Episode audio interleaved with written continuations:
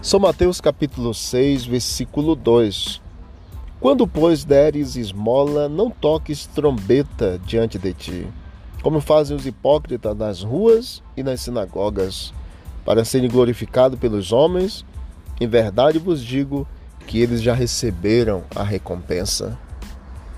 Você já se deparou com uma situação constrangedora na qual algumas pessoas passaram quando receberam ajuda, quem sabe com uma cesta básica, quem sabe com um valor financeiro, quem sabe com roupas ou coisa parecida, por terem sido expostos os seus rostos, a sua família nas redes sociais? Vivemos uma realidade hoje gritante na qual muitas pessoas promovem e se promovem ao colocarem nas redes sociais aquilo que elas fazem de bom para as pessoas neste mundo. O conselho de Deus hoje para nós é: não é necessário você promover atos de bondade. Atos de bondade por si só já irão se promover. Você precisa doar com a mão esquerda sem que a direita veja o que você fez. Faça o bem sem olhar a quem e sem um benefício pessoal.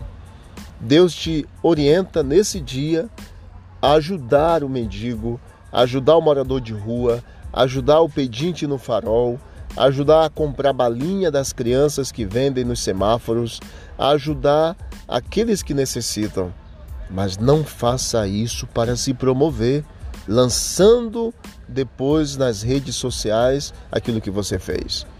Que Deus nos ajude para que os nossos atos de amor, misericórdia e bondade sejam vistos por Deus apenas e que as nossas boas intenções e boas ações sejam elas para a honra, glória e louvor de Deus.